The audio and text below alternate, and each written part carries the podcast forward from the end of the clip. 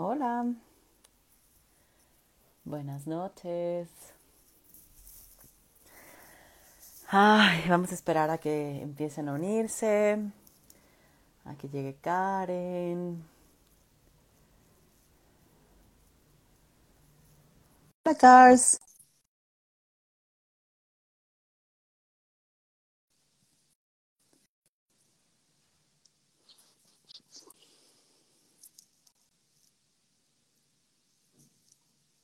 Así, la parte importante de ir acomodando la cámara. Cars. Hola. Hola, ¿cómo estás? Bien, aquí luchando con la tecnología. Tenía mucho sin verte. Ya sé mucho, esta pandemia, esta vida. Ya Triste. sé. Ay, me ¿Cómo? da gusto verte, aunque sea así. Ya sé, sí, hay, hay que hacerlo más, aunque sea así, justo. Aunque sea así. Ajá. Oye, Cars, pues bueno, ya más o menos empieza a unirse la gente, ¿no? Yo creo que ya en, en unos minutitos empezarán a unirse más personas. Em, pero yo creo siempre que hay que aprovechar hasta el último minuto de los lives, ¿no? me encanta.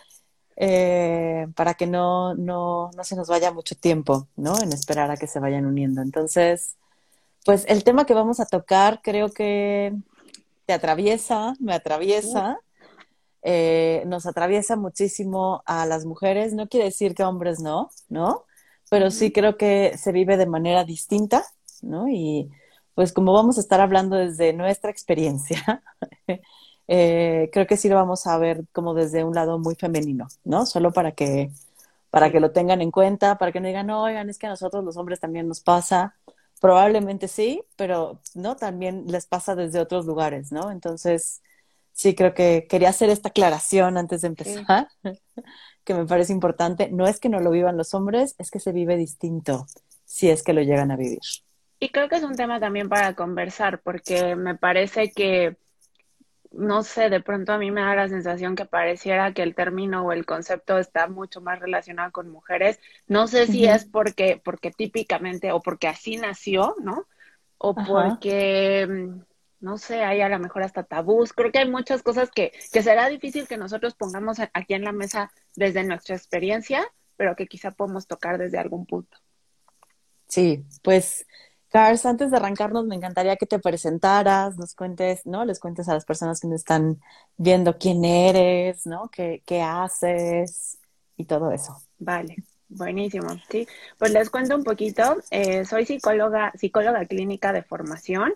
Eh, cuando empecé mi, mi carrera profesional, eh, tuve la oportunidad como de tocar algunos ámbitos clínico, este, educativo y laboral y me, me quedé por, por un buen rato en la parte laboral. Eh, ahí estuve, creo que siempre con estas ganas de, de tener esta posibilidad de acompañar a otros fui buscando como pues, desde recursos humanos, que, que, es donde de pronto muchos psicólogos llegamos, ¿no? Eh, esta posibilidad justo de hacer algunas cosas que me acercara a otras personas, ¿no? Eh, en, en, esta búsqueda justo tuve la oportunidad de, de, encontrar, encontrarte, por ejemplo, uno de los hitos ujú, importantes, creo que fue el Sí. encuentro que tuvimos en, en alguna vida pasada. Y, y, ese fue un hito creo que importante también para mí por, por haber coincidido contigo, pero también por lo que me parece que encontramos que, que fue en ese momento el coaching, ¿no? Estoy, al igual que tú, eh, certificada como coach ejecutivo y he hecho cosas de coaching, tanto en empresas, eh, directamente trabajando en una empresa como por fuera. Eh, y bueno, dentro de esa búsqueda, al acercarme a este acompañamiento para con los otros, eh, me formé y creo que ahí también te tengo que agradecer a ti y eh, al encuentro contigo como, como terapeuta existencial. Eh, eso hace que hoy eh, pues tenga esa formación. Estoy ahorita eh, en una formación en sexualidades y hoy convivo profesionalmente con ambas cosas, eh, con, con, el ser terapeuta eh, y con, sigo en una organización eh, llevando temas de diversidad e inclusión que también me encanta y pues creo que ese soy un poquito yo. Mm, Pues muchas gracias, Cars. Y sí, ¿no? En- cuando hablamos de vidas pasadas nos, nos referimos a trabajos. Por ahí nos, nos topamos en vidas pasadas y eh, fue un hito importante, ¿no? Porque creo que ya llevamos como 11 años, Cars, de este recorrido en la vida. Estaba haciendo cuenta. cañón, qué fuerte. Pero bueno, hemos convivido, ¿no? Hemos compartido espacios, no solo dentro del trabajo y de estudios, sino también fuera. Y la verdad es que es un súper gusto tenerte aquí y que hablemos de esto aún viviéndolo, ¿no? Como viviendo el síndrome de la impostora, hablando de él. Sí, sí, sí, sí, justo. Y, y, justo cuando yo estaba, estaba pensando en el tema y lo conversábamos tú y yo, eh, de, de, camino a la conversación que tuvimos a llegar a este momento, evidentemente fui como pensando en el tema y en, en por qué lo, lo pusimos como en la mesa. Y creo que yo hice como mucho hincapié alrededor de hablemoslo desde nuestra experiencia, porque como muchas cosas de, la existencia humana, ¿no? Hay cosas que desde el síndrome del impostor a mí me cuesta un poco hablar, ¿no? Del qué tan experta puedo ser es, eh, yo, ¿no? Y, y, qué tanto podría decir que le pueda ayudar o no, o significar o no al otro. Em, y entonces ahí de nuevo juega como, pues no, no estoy segura. Quizá desde mi experiencia pueda ser mucho, mucho más mucho más sencillo, no lo sé. Em, también pensaba, y, aquí es como un poco para ponerlo en la mesa, porque creo que hay un montón de cosas alrededor del tema. Em, desde, desde mi experiencia, de pronto lo empezaba mucho a pensar en la parte profesional, ¿no? De eh, qué tanto em, realmente yo debería de estar en donde estoy o esto que tengo o esto que logré realmente lo logré yo, ¿no? O fue como, como un chispazo de suerte por ahí. Eh, pero en esa, en esa conversación conmigo misma me daba cuenta que, que si soy tremendamente honesta, creo que no solo lo vivo ahí, o sea, pensaba en otros roles de mi vida y, y de pronto, a lo mejor por, por la formación que he tenido eh, de varios años, pues sí, he, he escuchado a muchas, a muchas personas coincido mucho, ¿no? Como con el, tema de género también, a, mujeres, ¿no? Sintiéndose como impostoras en esa posición que, que tienen o en ese rol que tienen.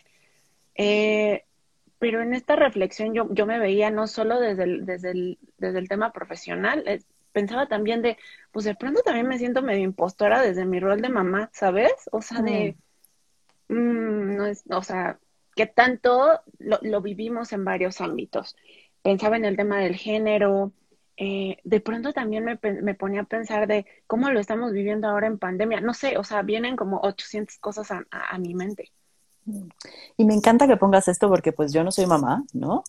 Entonces es un rol que yo no puedo exponer aquí, pero me gusta que tú vengas y lo pongas, ¿no? Porque pareciera que el síndrome de la impostora podría solo, o sea, podría solo aplicar en, en el trabajo, ¿no? Porque es donde más se habla de ello, en lo laboral, ¿no? Como en sentirnos eh, incapaces de, ¿no? Como sentir que pues fue pura suerte, yo no me merezco esto, en cualquier momento se van a dar cuenta de que no soy capaz de esto, en cualquier momento se van a dar cuenta que solo fue suerte lo que me trajo hasta aquí.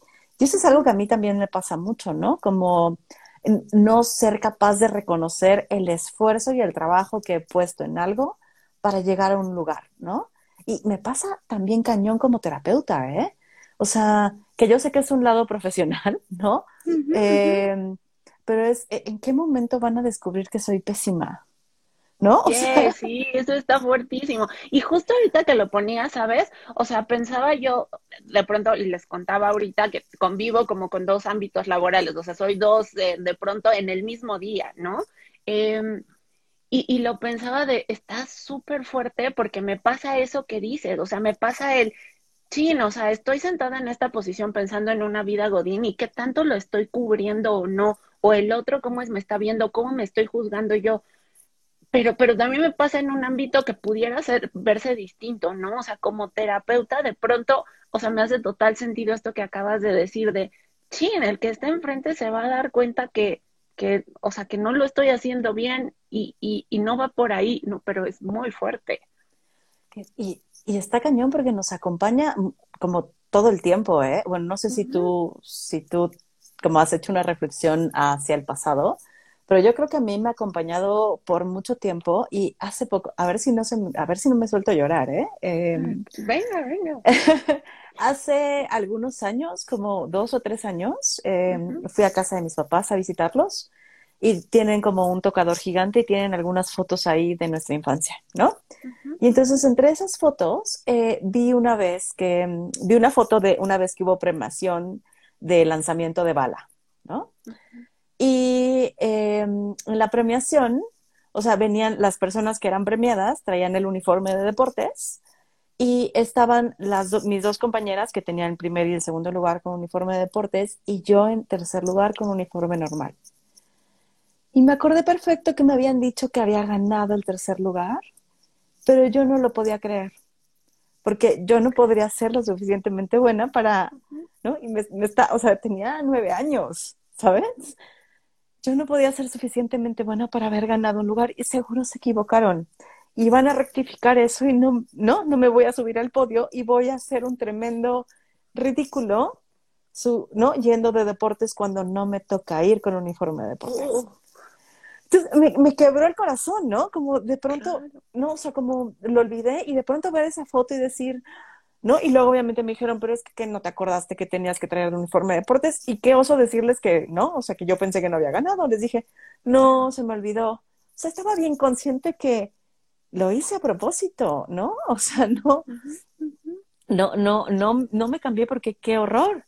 Entonces, por lo menos a mí desde los nueve años me acompaña este, este síndrome de la impostora. Es que está súper fuerte, porque lo, lo dices ahorita y, o sea, seguramente cuando, cuando, por ejemplo, posteaste esto aquí, o sea, te acompaño en, la emoción porque lo pienso y es, güey, ¿desde dónde viene? O sea, tenías nueve años, ¿sabes? Y cuando, cuando hablamos del concepto como tal, de nuevo, me, remonto a lo que platicamos hace rato, pareciera ser un tema, este, ya sabes, de la directora que no se cree el rol o la vicepresidenta, la única vicepresidenta que no, no cree que llegó a ese nivel pero nos acompaña desde un montón de lugares bien distintos y desde, desde hace cuánto tiempo. Es, es bien fuerte. Y entonces, o sea, ahí voy pensando, ¿qué factores, no? O sea, ¿qué factores juegan como para, para esto, ¿no? Y, y para, para estarlo viviendo constantemente. Y, por ejemplo, para mí, uno en mi experiencia súper claro ha sido el cuerpo. ¿Sabes? Como habitar un cuerpo gordo eh, y que siempre me hayan dicho que eso estaba mal, para mí sí hay como algo está mal en mí que debo de cumplir y que no estoy cumpliendo. Y entonces desde ahí pues ya, ya hay algo a lo que nunca voy a acceder, ¿sabes? Aunque siempre intente. Entonces, y sé que esta exigencia nos atraviesa a muchas mujeres. Vivamos en cuerpos gordos o en cuerpos delgados, ¿eh? Sí, sí, sí. Es la exigencia de la perfección, Cars. Y, sabes que me, hace reflexionar con esto que pones, que, que de pronto el pensar que estás viviendo el síndrome del impostor, de, pareciera que es como, hay algo en mi cabeza que me está diciendo que no está bien, pero me, me, me, me llega muchísimo cómo lo planteas, porque no solo es eso que está en tu cabeza, es todo lo que tú eres, es el cuerpo que estás habitando y cómo ese te implica para vivir de una manera o no el, el, concepto como tal o la vivencia del síndrome del impostor. Pero pueden ser un montón de cosas alrededor, las relaciones que tienes con los otros, las relaciones que tienes con tu familia, no sé, o sea, y, de pronto me pareciera, yo lo, suelo racionalizar un montón las cosas y entonces desde ahí es como, pues algo tengo mal en la cabeza y mis pensamientos están mal y entonces, pero no, podría venir de otro lado, de muchos otros lados, ¿no? De, muchos otros lados, de mucha historia, de mucha presión, de mucho, ¿no? O sea, porque sí creo que es un tema social. O sea, sí, o sea, porque estamos hablando de género, ¿no? Y es un tema social de exigencia de perfección en el cuerpo, en el comportamiento, en las calificaciones, en, ¿no? O sea, como me parece de pronto eh, que a los hombres se les dan más permisos, como, bueno, no le fue tan, no tiene, no tiene el 10, pero se esforzó, ¿no? O se sacó un 7, pero hizo lo mejor que pudo. Y es como si a las niñas es como te tienes que sacar el 10, ¿sabes? O sea, no puedes tener otra calificación que no sea 10 y te tienes que esforzar más y te tienes que quedar calladita y sentadita y te tienes que ver bonita, ¿no? Como un control constante en nuestra vida. Sí, y, sabes que también me viene a la mente, eh, o sea, este, esto como lo planteas alrededor del tema del género, que de nuevo es algo que nosotros no vamos a poder poner porque no, no estamos habitando ese género, ¿no? O, nosotros no nos identificamos con nuestro género. Em, pero también pensaba y lo reflexionaba justo hace rato, de sí, o sea, parece ser un tema de género, pero también pensaba la carga tan fuerte que puede ser para un hombre que realmente lo está sintiendo, ¿sabes? O sea, está muy cañón, porque seguramente hay quien lo siente y yo hasta pensaba, eh, estaría súper interesante identificar, porque a lo mejor hasta tenemos pacientes que ni siquiera se atreven a decírnoslo, ¿sabes? Porque es, ¿cómo lo voy a decir? Porque aunque no esté escrito, eso no me debería de estar pasando a mí. Entonces, por un lado está el, sí, tal vez en ellos pudiera haber menos exigencia, pero por el otro tal vez hay una exigencia de que no lo vivan. No sé si te pasa. Claro, y pensaba en eso, ¿eh? O sea, hay menos exigencia de, de la perfección, ¿no? Pero hay una exigencia de demostrar el ser hombres todo el tiempo, ¿sabes? Y también ahí hay un buen de sufrimiento, ¿no? Porque una parte de demostrar que son hombres es no sentirse impostores, porque ellos saben, ellos pueden, ellos todo lo manejan, ellos todo lo toleran, ¿no? Entonces, desde ahí está cañón, porque es no, sentir, no permitirse sentir esta vulnerabilidad. Y de este lado es una perfección inalcanzable que se nos exige todo el tiempo y a la que nunca llegamos y entonces todo el tiempo está la sensación de que no estamos haciendo suficiente. ¿No? Como la no suficiencia constante, Karen. Es, terrible, es terrible y es, es el nunca llegar, o sea, ni siquiera al lugar, porque ni siquiera tienes claro hacia dónde quieres. O sea, ahorita que lo plantabas, recordaba que, que en, en terapia de pronto en estos niveles de exigencia de no estoy cubriendo, ¿no? Em, Juan, nuestro terapeuta o un terapeuta que compartimos en algún momento, no sé si ahora, eh, me decía, uy, es que tienes claro, o sea, qué es lo que tienes que cumplir. Y, y era, era una sensación bien compleja porque, porque me daban ganas de hasta decirle, uy, no me tienes que preguntar eso porque no, no lo tengo claro, pero tengo claro que mm. tengo que tener un checklist ¿sabes? Como o sea, mi cabeza funciona como debería de tener un checklist para saber cuándo estoy cumpliendo, pensando, por ejemplo, en mi rol de terapeuta, ¿no? Entonces me decía, bueno, ¿qué es? Y, y aunque él me proponía, hagamos un checklist, a mí hasta me enojaba pensarlo, porque era como, como, como no lo, o sea, lo tengo que tener porque mi cabeza funciona así, pero, pero no lo puedo tener, e, e, e, era como una revolución y, y, es bien complejo. Es que, ¿qué te enojaba de pensar en tener un checklist? Que, que no debería de tenerlo. Era, era como paradójico, ¿sabes? O sea, como este, sé que debo de estar cumpliendo algo, pero debería de estar ya en mí, yo debería de conocerlo, pero a la vez no, o sea, porque es como, como, como hasta, hasta cierto punto medio falso, ¿sabes? Porque ya debería de estar implantado en mí el si ya tengo esta posición o si ya me aventé a hacer esta profesión, debería de saber hacerlo. Como, como si, como si algo debiera de llegarme por osmosis y entonces ya, ahí está, ¿sabes? No, no, sé si soy clara. Ajá, y es que está cañón porque eso me, hace pensar como en las clasificaciones que hacen, ¿no? Unas autoras de, de los tipos de, del síndrome de la impostora, ¿no? O sea, ellas lo estudian, ¿no? Y proponen y los voy a leer porque los tengo aquí anotados y creo que sería importante para ver en dónde estamos paradas, ¿eh? O sea, por ejemplo, la perfeccionista. La, persona que vive el síndrome de, de, la impostora desde la perfeccionista es todo tiene que salir perfecto. Y el más mínimo error, o sea, así sea, entregaste un texto perfecto pero te equivocaste en una coma, o sea, así de mínimo puede ser el error, te hace darte cuenta de que eres una impostora. ¿Sabes? Como ahí está, ahí está demostrado, como, como hubo una coma mal, me, me demuestro que eh, no sirvo para esto, ¿no?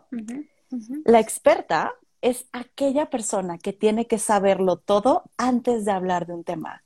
Y me parece curioso porque empezaste diciendo, ¿desde dónde podría hablar si no es desde mi experiencia? Porque no tengo suficiente conocimiento, ¿no? Sí, porque tengo que.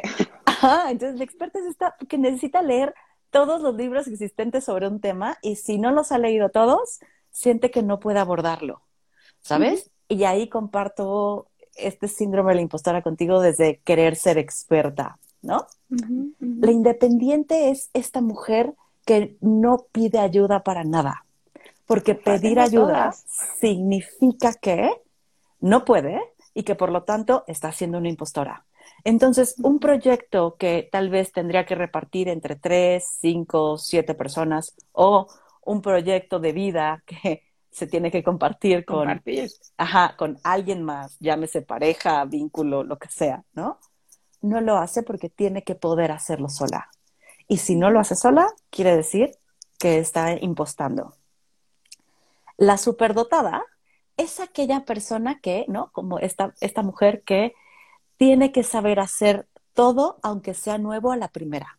O sea, es, ¿no? Tú te dedicabas a recortar arbolitos y de pronto te cambian tu trabajo y ahora tienes que recortar estrellas y tienes que saber hacerlo bien. O deja tú recortar, tienes que pegar cosas, ¿no? Ya es un cambio significativo, ¿no? Y entonces es como, tengo que saberlo hacer bien en la primera. Y si no, eso demuestra que estoy impostando. Ve el o sea, ve el nivel de exigencia ¿cómo es posible que seas bueno en algo a la primera, no? O sea, y, y me pasaba cuando empezaba a dar terapia, es como, necesito ser buena en esto. Y es, güey, llevas, ¿no? O sea, tres semanas, no vas a ser buena en esto, ¿no? Hasta que no lo practiques. La supermujer, superwoman, que es como la perfeccionista, pero en todos los ámbitos. O sea, porque la perfeccionista puede ser solo en un ámbito y la superwoman tiene que ser perfecta en todo, ¿no? Y hay otras dos que suman, que es la entregada y la falsa confiada. La entregada es esta mujer que hace todo para la salud y bienestar de los demás sin preocuparse en ella misma y si les falla a los otros siente que lo está haciendo mal, ¿no? Y la falsa confiada es esta persona que finge confiar en sí misma, pero por dentro se está muriendo y no puede dejar que nadie vea que se está muriendo. Entonces, o sea, tal vez está lista y no sé, porque Obviamente no es que nos quedemos en una, ¿eh? O sea, creo que puede ser poroso, que podemos pasar de una a otra, que nos podemos sentir eh, como en un lugar me siento de esta manera y en otro en otra, pero no sé dónde te vas sintiendo. Pues es que justo era algo, o sea, algo que quería compartirte, o sea, conforme las vas leyendo, es como voy agarrando un cachito de cada una. Eh, eh, está, mm. está imposible, ¿eh? Como decirte, uy, soy 100% perfeccionista y entonces ahí me quedo. Porque hay veces, y justo me pasaba mucho con la terapia, que quiero ser dotada y entonces es como, meto como algunas otras cosas alrededor, ¿sabes? De, me la tengo que saber toda y no, o sea, sí puede ser técnicamente, pero también por esta responsabilidad con el otro, por ejemplo, ¿no? De, o sea, no, no, no estoy, no estoy recortando arbolitos de papel, ¿sabes? Estoy, estoy con un otro en donde estoy generando una relación y en donde tengo un compromiso de estar con esta persona. Y entonces ahí es como, uff, es súper fuerte para mí porque entonces tendría que ser súper dotada y tendría que sabérmela toda. En otras tengo que ser perfeccionista y, y, y, y, no voy a pedir ayuda. No sé, es bien complejo. Y, y la palabra poroso está increíble porque es, me paso literal por poritos de una a otras de las clasificaciones. Mm. Y, lo que está cañón y que decías al inicio es cómo está presente en tantos ámbitos de nuestra vida, ¿eh? O sea, porque yo sí me queda claro que no soy perfeccionista, ¿eh? O sea, es así, me queda clarísimo que a mí si le falta una coma, sí, o sea, de pronto si, si veo que hay un error, digo, ay, ay, hay que corregirlo. Pero no es como, ay, claro, ahí se ve que soy, ¿no? Malísimo haciendo esto, ¿sabes? Pero sí el de la experta, ese me, me duele muchísimo porque la necesidad de saber que domino el tema, como si mi experiencia no bastara para hablar de algo, ¿sabes?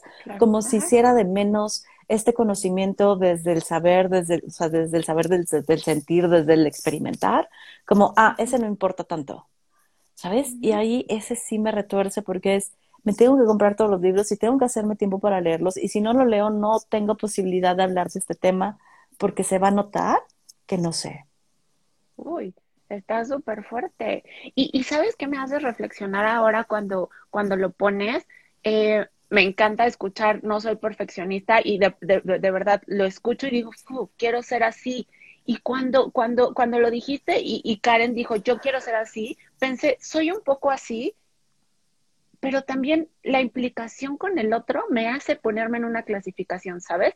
¿Y, ¿Y, a qué voy con esto? Porque yo pudiera no ser tan perfeccionista, pero en mis relaciones con otros tengo una exigencia de perfeccionismo que me hace montarme ahí, ¿sabes? Y entonces me hace montarme ahí en una clasificación que típicamente, evidentemente, no es cómoda, pero que aparte no me es, no me es parte de, de mi naturaleza, por así decirlo.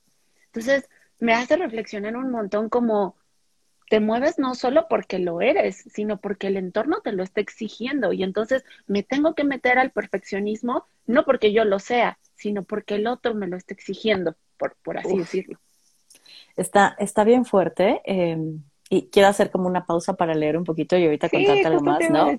Por acá Ale nos dice algo parecido a las metas de fin de año. Si las escribo y no las cumplo, entonces no llené mi propia expectativa. Entonces, esa también es una forma, ¿no? Como hacernos expectativas que no cumplimos y cómo nos, nos latigamos tanto por eso. Es, ya ves que no soy tan buena, ya ves que fracaso en todo lo que me propongo, ¿no? Y ahorita Perdón, sí, decir, y, y, nada más, sí, nada más rápido porque creo, e, eso lo puso Ale cuando yo hablaba, creo que del checklist y me hace total sentido porque e, eso está bien bueno como de las conversaciones y de escuchar a los otros, ¿no? Que creo que es algo que vivimos en terapia y que nos gusta a las dos, porque me hizo reflexionar alrededor de, claro, el no el enojarme porque me pidieran un checklist, que no es que me lo estuviera pidiendo, era una, una, un ofrecimiento, era un Sí, y si mañana de los 10 puntos no lo cubro, así como me duele no cumplir mis metas de fin de año, entonces me voy a flagelar peor. Hmm. Creo que también un poco por ahí me, gustaría como, como contestar eso que nos compartía. Y está cañón porque ahorita que lo puso, yo pensaba y recordando como el tema del cuerpo, como todos los años, eh, desde, desde que tenía un diario de niña, no podría decir cuántos años tenía, ¿no? A lo mejor ocho o nueve, siempre decía, este año voy a bajar de peso todos los años. Y ninguno se cumplía, ¿no? Como...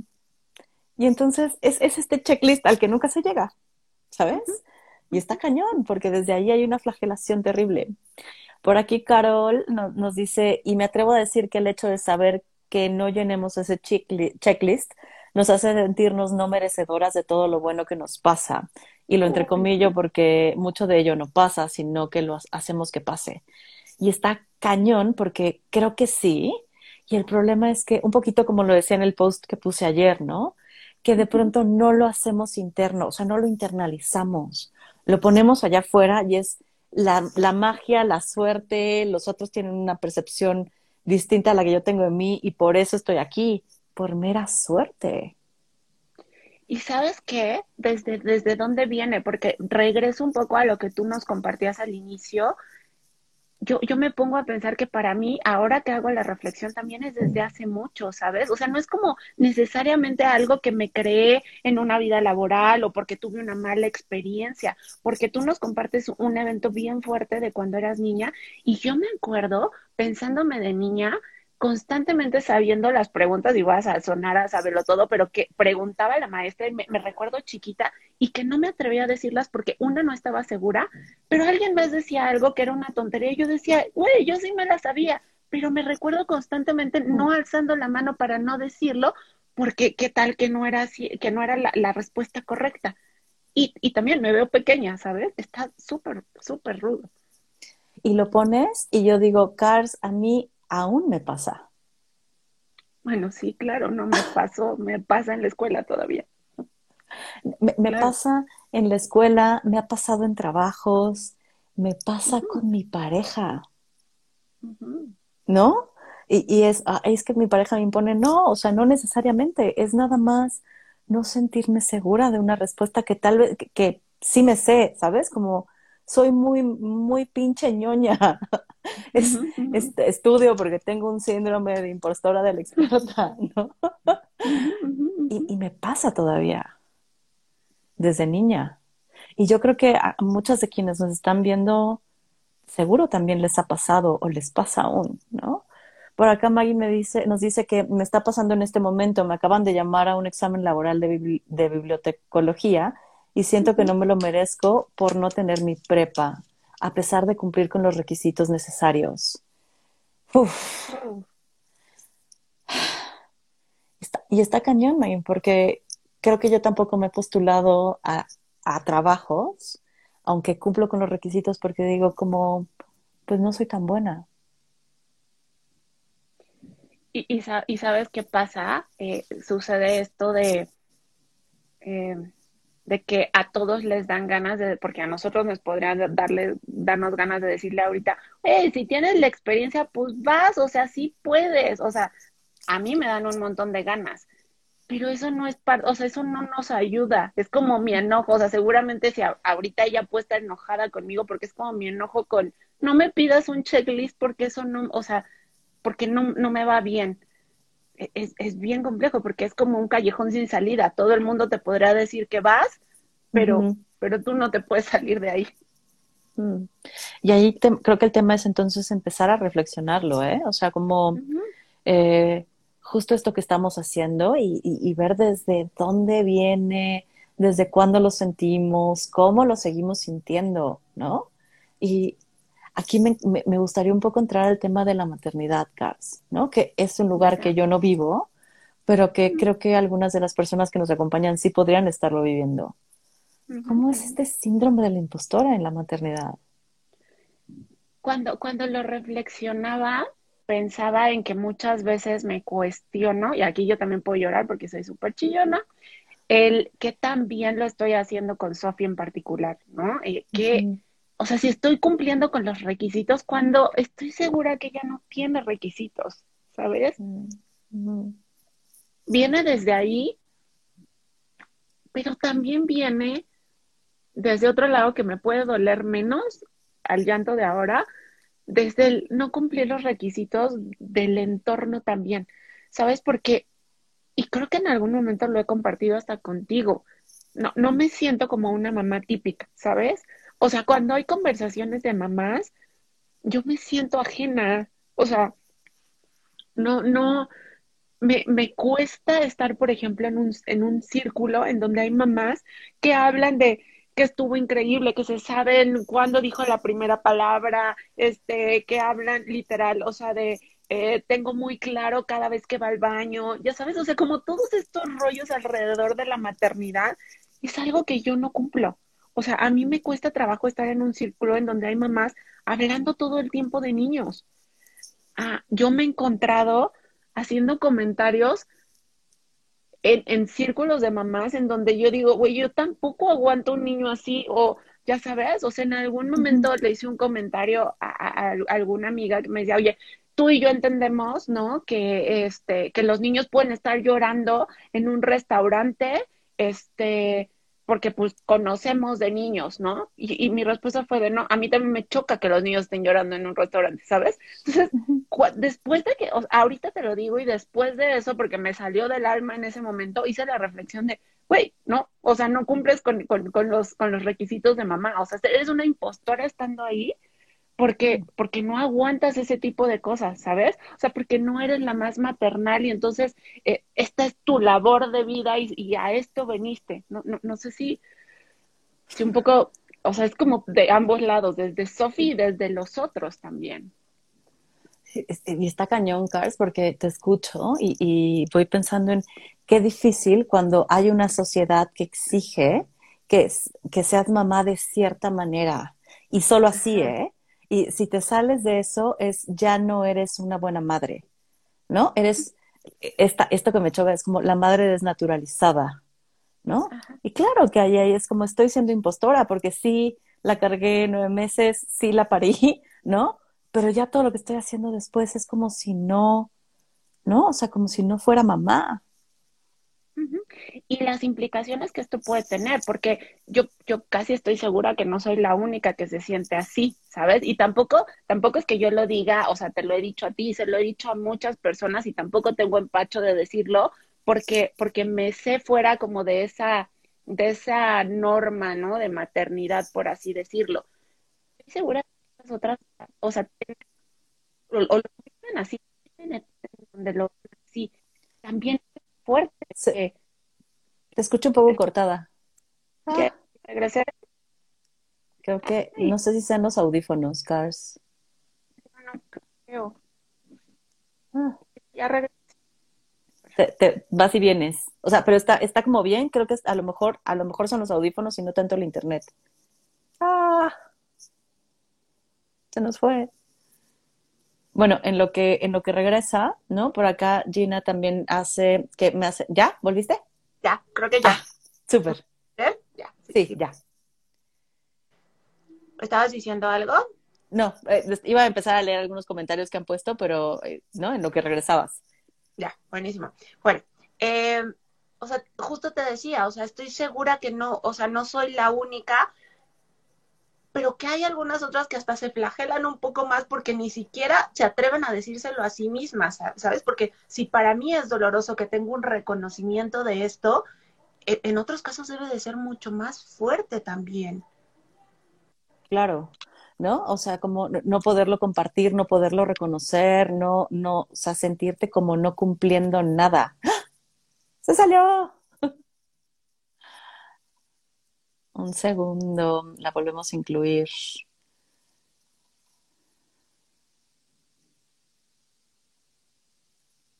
Listo.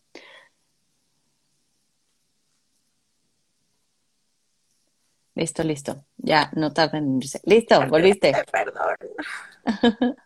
no te preocupes. Que, que, está cañón, ¿no? Como justo no, no, poderlo reconocer, no poderlo hablar, no, no, ¿no? Y yo te agradezco mucho que lo pongas aquí, porque aunque lo hables, ¿no? Y me lo hayas dicho a mí, me lo has dicho a mí como en intimidad, ¿no? En, en este espacio íntimo que tú y yo hemos creado, y te agradezco un montón que lo pongas aquí con otras personas que nos están, que nos están viendo, ¿no? Y que esto también sea un poco como un regalo para, para por un lado que vean que no son las únicas que lo viven, ¿no? O sea, este sentimiento de la no suficiencia, este sentimiento de no ser la mamá, la mejor empresaria, la mejor pareja, la niña que se ganó el tercer lugar, ¿no? En, en, en, en el tiro de bala, o sea, que es algo que nos atraviesa a todas y que nos pone en duda a todas. Y que creo que eso es lo bonito de la, del, del, tipo de conversaciones que creo que nos gusta tener, ya sea que te gusta tener aquí en este espacio, que te gusta tener seguro en terapia, ¿no? Que nos gusta tener en terapia, porque te da la posibilidad de encontrarte con esas otras posibilidades que tal vez te son cercanas, esas experiencias que te son cercanas y que te ayuden a, o no sé si te ayuden, que al menos te den esa, ese camino para identificar eso que te puede estar pasando. Creo que eso puede ser bien poderoso y puede ayudar un montón y que nos hace reflexionar muchísimo. A, a ti y a mí nos hizo reflexionar ahorita de, lo vivo desde, desde que tenía nueve años, seguro yo también tenía nueve años, siete años de cuando les conté esa experiencia. Y es algo que honestamente había pensado mucho, pero que nunca lo había relacionado con este tema. O sea, como, fu, viene desde ahí y seguro desde antes. Mm. Y, y, me pasa, por ejemplo, eh, viendo, no voy a decir a quién, pero a una persona pequeña, ¿no? Hace algunos años, eh, con un montón de miedo en la vida, ¿no? Como no queriéndose, me acuerdo que, traía unos patines, decía, ven, aviéntate en la rampa, ¿no? Aquí te cacho, ¿no? Y ella, no, no, no, no, me da miedo, ¿no?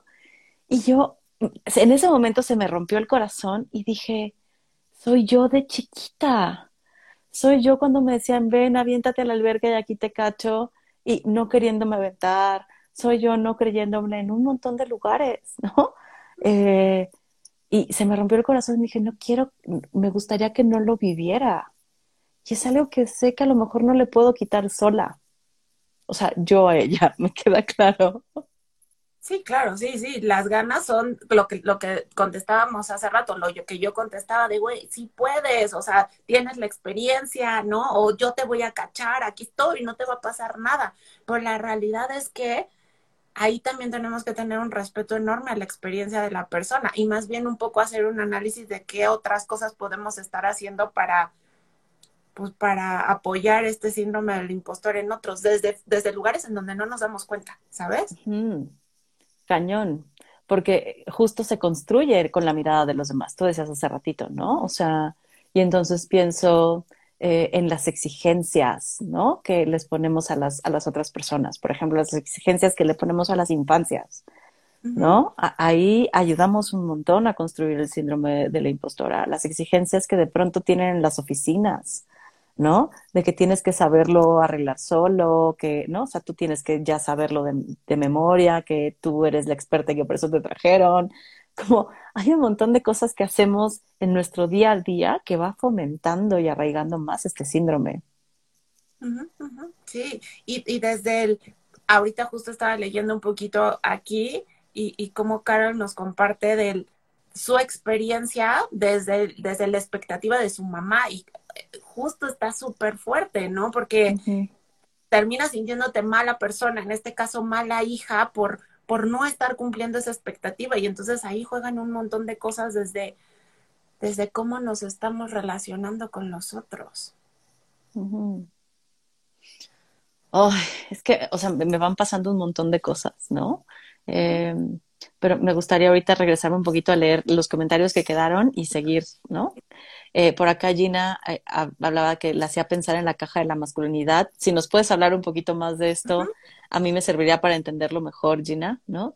Em, por acá nos saludan. Qué fuerte pensar en todo lo que no me he atrevido a hacer por miedo a no hacerlo perfecto o ser la mejor, ¿no? Y creo que, o sea, como algo de lo que nos pasa con, que lo que nos puede pasar con el síndrome de la impostora, una de las varias cosas es tener burnout, ¿no? Como quererlo abarcar todo y entonces hacerlo todo al mismo tiempo y quererlo hacer perfecto y entonces no darnos un espacio para respirar, para descansar, para estar con nosotras y reconectar. Yo he estado en momentos de burnout, ¿no? Desde este tener que demostrar que puedo hacer las cosas, me ha pasado. Creo que otro también es quedarnos paralizadas, ¿sabes? Postergarlo todo. También lo he pasado. Y sabes qué, lo pienso desde de nuevo, o sea, de pronto llevamos el síndrome a un tema súper, eh, a lo mejor elevado, por así decirlo, a un tema profesional en donde terminamos teniendo burnout. Pero ahorita que hacía la reflexión y que también leías el comentario, pensaba en esas cosas que dejamos de hacer por sentirnos impostores. Y, y, y, les voy a compartir algo que a lo mejor es súper básico mi familia cree que yo odio bailar porque, porque decidí cuando, cuando, cuando era adolescente que, que, decir que no me gustaba porque, porque qué miedo que me vieran, porque qué miedo hacerlo mal, ¿sabes?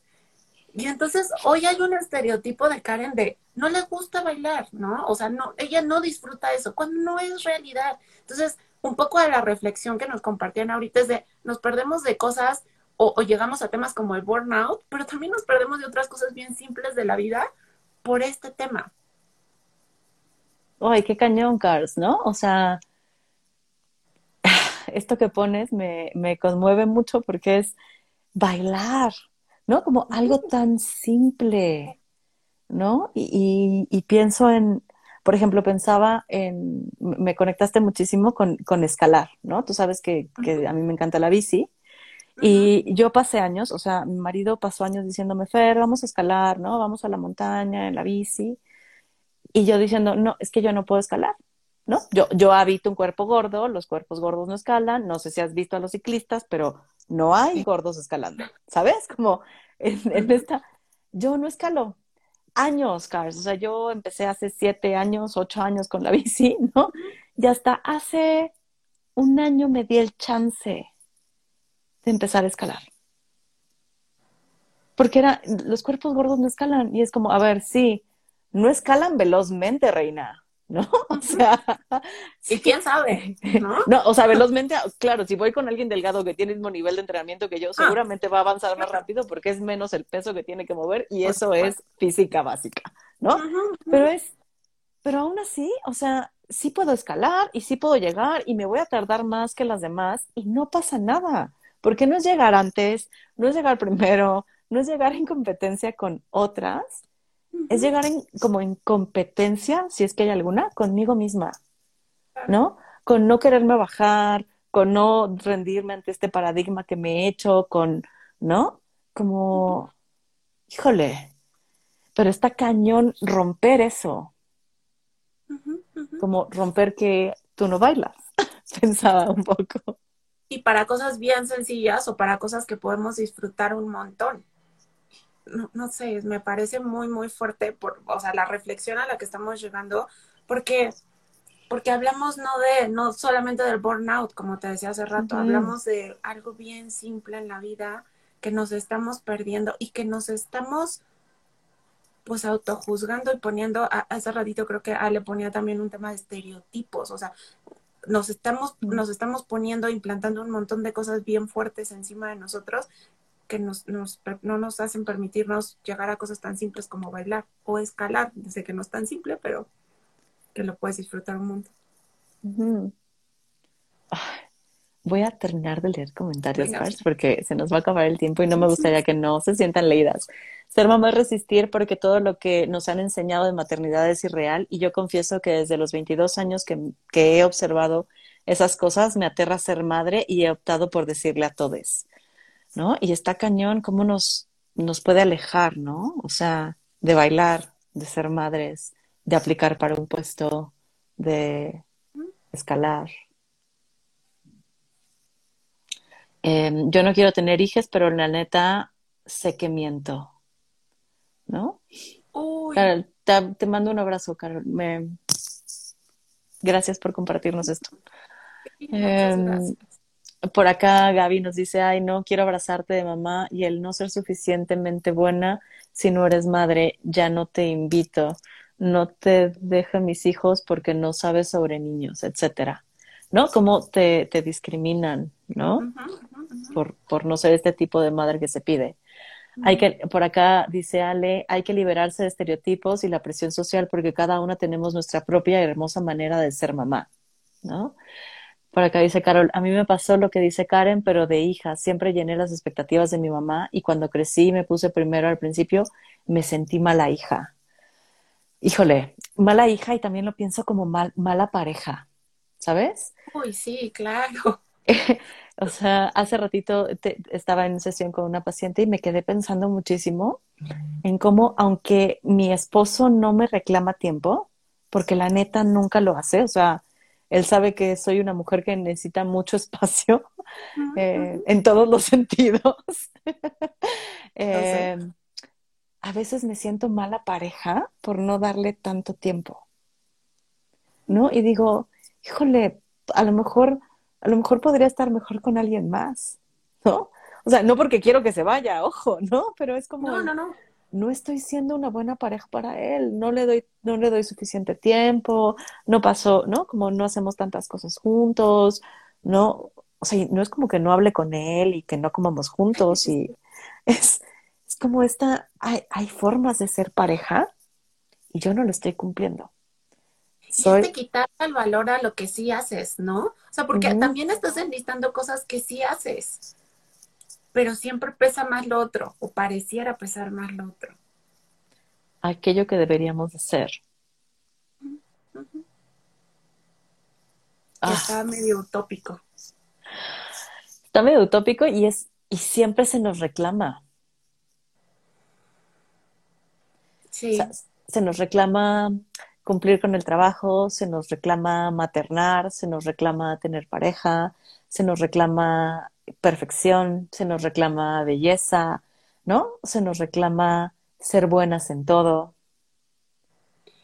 Pero, ¿sabes? Ahora que, ahora que pones el reclamar de los otros, me parece que hay también un montón de posibilidades en ese reclamar, porque hay unas que que, están ahí, ¿no? A, lo mejor tu esposo de pronto sí te puede decir, oye, mínimo come conmigo y eso te lo está reclamando, pero tú te estás exigiendo comer, desayunar, cenar, tomar el snack con él y eso ya es tuyo, ¿sabes? Entonces, de pronto, de pronto para ti, un poco utilizando tu ejemplo, si pudiera ser muy demandante que tu esposo te dijera, sí, come diario conmigo, ¿no? Y entonces ahí tú estás haciendo el esfuerzo y ahí puede llegar eh, burnout o lo que sea si estuviéramos hablando de trabajo, ¿no? pero también está la otra parte desde el, pues hay cosas que no te está reclamando. Claro. Y, que tú crees que te está reclamando y entonces pues, está, está muy cañón porque es un enmarañado de cosas. y, y, es esto, cómo nos apropiamos de esos reclamos, ¿eh? O sea, ¿cómo, cómo nos apropiamos de esta perfección que se nos exige, como nos decía Carol, ¿no? Eh, Carolina, de a mí me exigían perfección y ser suficiente y tener que cumplirla. Y nos apropiamos de esta perfección. O sea, ya no tiene que venir alguien a pedírmelo, porque yo solita me lo pido y me lo exijo y me obligo a cumplirlo, aunque sea imposible. Y eso es lo más cañón. Sí, es bien complicado porque te vuelves como tu propio verdugo. Tú estás haciendo ese otro que te está exigiendo e, en una manera exacerbada. Y, eso está, está hasta más difícil como de encontrarle como por dónde, ¿sabes? Porque, porque si, si pudiéramos tener relaciones en las cuales me siento enfrente de ti y te pregunto directamente qué quieres, pues listo.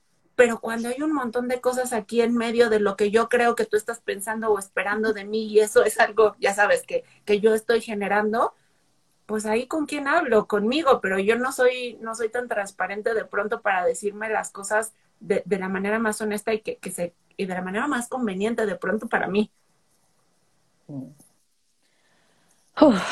es que iba pensando ahorita que mm, creo que es un síndrome, por, porque así está nombrado, ¿no? Que, que, que no se quita nunca. O sea, creo que es algo con lo que aprendemos a vivir, ¿sabes? Un poco pensaba cuando invité a Osvaldo que él hablaba del duelo infinito, ¿no? sí. Eh, pensaba en esto, es como el, el, síndrome infinito, ¿no? Que hoy sé que hay días que me siento menos impostora que otros, ¿sabes? Hay días que soy capaz de reconocer mis saberes, soy capaz de reconocer que soy una ñoña y que claro que me sé la respuesta y que soy capaz de decir claro que escalo, ¿no? Y mi cuerpo está chido y qué bueno que lo habito. Pero también sé que hay días que no me alcanza, ¿eh? Que digo, ay, tengo que hacer un live y no tengo ni idea de lo que voy a decir y no estudié suficiente y seguro voy a decir pura idiotez y y allí está, ¿eh? y no es para tirarme al piso y que me digan, no, Fer, claro, tú eres muy buena, es, lo estoy viviendo así. Y ya de pronto digo, ok, me estoy viviendo impostora. ¿Sabes? Como, ya pasará. Porque, porque a mí ya, ya me pasa, ¿sabes? Como, ya lo reconozco, ya lo nombro, ya sé un poco de dónde viene. Cuando estoy entrando en burnout también ya sé de dónde viene, ¿no? Y entonces puedo hacer pausas. Creo que lo importante es hablarlo, es reflexionarlo, es reconocerlo. Y algo ahí cambia. No sé qué vas pensando. Sí, sí, sí, y pensaba de pronto, y ya lo, ya lo platicamos en esta conversación, en lo rico que pueden ser el compartir estas experiencias para que de pronto sirvan, ¿no? Para algunos otros.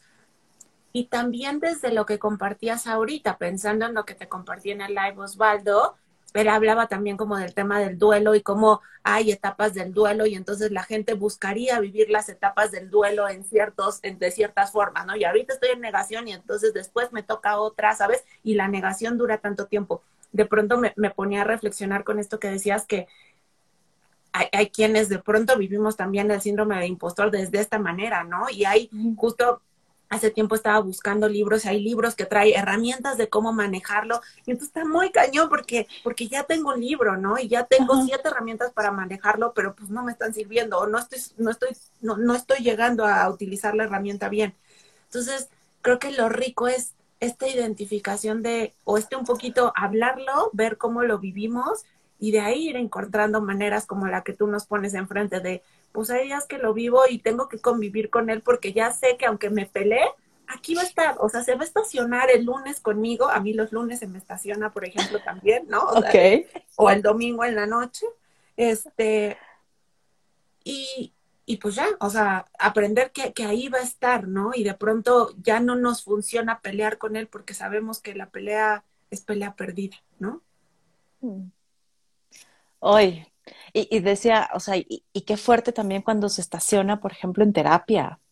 Uy. ¿No? Lo pensaba ahorita, ¿no? Que, que llega y se sienta ahí a tu lado y entonces está el consultante o la consultante, tú y el síndrome aquí pegadito, ¿no? ¿Qué demonios estoy haciendo? ¿No? Y, y está cañón. O sea, estoy muy conmovida, Carlos. Creo que este ha sido un live que me ha conmovido muchísimo, eh, tanto por compartirme contigo, ¿no? Porque tenemos una relación ya, como decíamos al inicio, de varios años y que aunque poco nos vemos, creo que el cariño y la intimidad está, ¿no? O sea, y la sentí hoy muy fuerte. Y a quienes nos acompañaron hoy, ¿no? Como este compartirse también con nosotras, que nos dejan ver sus, sus partes de este síndrome, ¿no? Y, que nos toca lidiar con ello. Estoy llorando, ¿no? Creo que es la primera vez que me pongo a llorar en un live. Eh, no tengo ni, tengo, no tengo tema con llorar, ¿no? O sea, no es que me apene, soy muy chillona, pero así de conmovida estoy. Yo también muchas gracias por compartir, por compartir el, por compartirme tu espacio y darme este espacio. Eh, y, y, a todas, todos también, porque, porque lo poco o mucho que podamos compartir nos acerca y nos, nos hace no sentirnos tan, tan solos en, en, en esto, ¿no? Sí. Y nos pone aquí Gaby, muy conmovedor, me movió lo que comparten, gracias por dejarme saber que no eres la única. No lo eres, Gaby. No, no lo eres. Y seguro muchos. sí, muchos por acá. Muchas gracias por haber creado este espacio tan hermoso, gracias por compartirse, muchas gracias Carol por estar, ¿no? Por acá Malení también nos, nos manda corazones. Ay, Cars, pues muchísimas gracias por venir. Eh, este espacio es tu espacio, ¿no? Y ojalá nos volvamos, tengamos otro pronto, ¿no? O sea, creo que podemos hablar de este más o de otros temas que también nos, nos apasionan. Gracias a todas las personas que nos acompañaron hoy. Nos pueden mandar mensajito, ¿no? Si quieren que hablemos de algún tema o platicar, seguir platicando de este, ¿no? Ay, pues linda noche, Cars. Te abrazo muy fuerte. Gracias. Un abrazo a todos. Estén bien. bye. bye.